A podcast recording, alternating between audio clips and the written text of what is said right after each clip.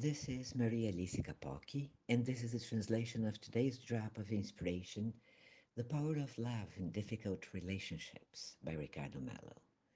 Good morning, my dear friends. Today I'd like to talk about relationship problems.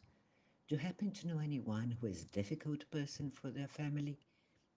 I don't think so. Well, a bit of humor can help us to discuss such a recurring complaint from almost everyone I know. Considering that we are going through a planetary transition on Earth, which poses challenges, trials, and ordeals, we still have a long way to go. We are faced with challenges in relationships because each one of us is at a different evolutionary stage of spiritual, moral, and awareness. Human relations are but one's ability com- to communicate their perceptions about life to others. That means, for instance, that all my relationships will reflect the evolutionary stage I've achieved, just as yours will. Those who are more aware in spiritual terms will probably be more loving, peaceful, generous, and kind towards others, for they're able to put themselves in other people's shoes. So they think before speaking. They try to help others meet their needs they know when and how to apologize when they make mistakes. They're more open to diversity, and therefore it's easier to relate with them. Of course, no one is perfect, but those who have already developed this type of enlightenment, those who have already engaged in their inner reform, can understand these concepts more clearly. They are not ashamed, but happy to acknowledge their mistakes as they view error as learning and improvement opportunities. And this humbleness is what gets us closer to noble spirits.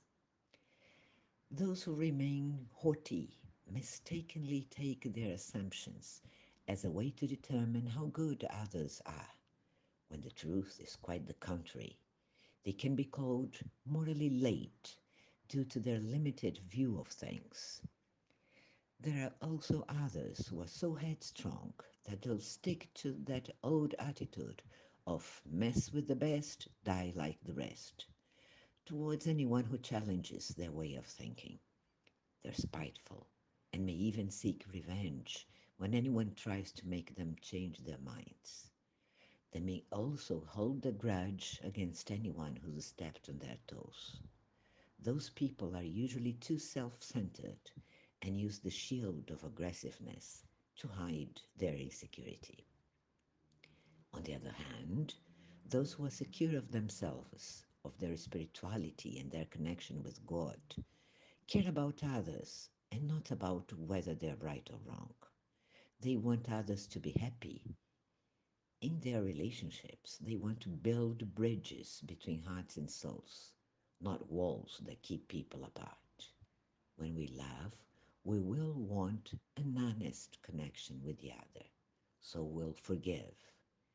Forgiveness is key, and if we don't conjugate this verb in our daily attitudes, we won't be able to relate with our spouse, parents, siblings, friends, with anyone. We'll always hurt others unintentionally and unwillingly because people are different and they're not able to deal with diversity with different ways of thinking and doing, they may hurt or annoy others unsuspectingly. However, those who are maturing, evolving spiritually, and who are loving, sensitive, and sensible will neither hurt others nor take offense. A good analogy is that of a conforming mattress which adapts to the shape of a body. A loving heart is a type of a conforming mattress heart as opposed to a too firm mattress that won't adapt to anybody's body. A conforming mattress heart won't take in any aggressive attitude. It will not transfer it to the level of relationships because these people know that aggressive people have not yet connected to a higher type of spirituality. They know such people are still in their childhood of evolution. So they need love, guidance, and patience.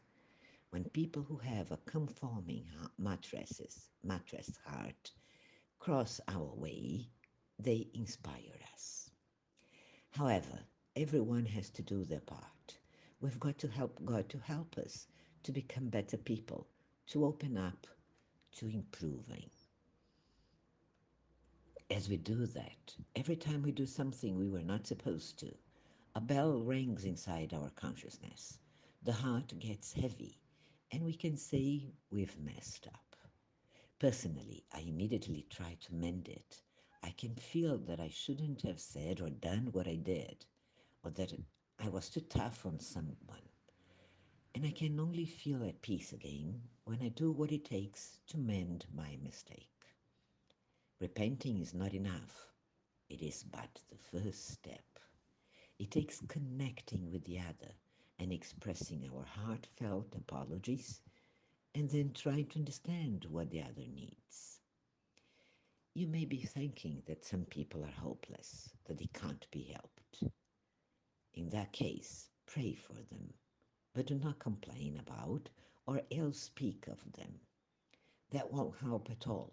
On the contrary, you'll be sending them a negative energy that will only add up to their negative vibe, and that will bounce back to you because these people are not conforming mattresses, but they're like walls. So the negative energy you send them will be like a rubber ball that hits against a wall and which bounces back to us. My dear friends, today's drop of inspiration aims to remind you that we are beginning to learn how to relate with others during our transition here on earth.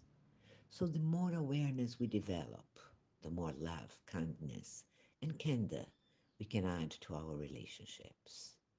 Also, please remember that time is the Lord of all things. Only time can put everything in its right place.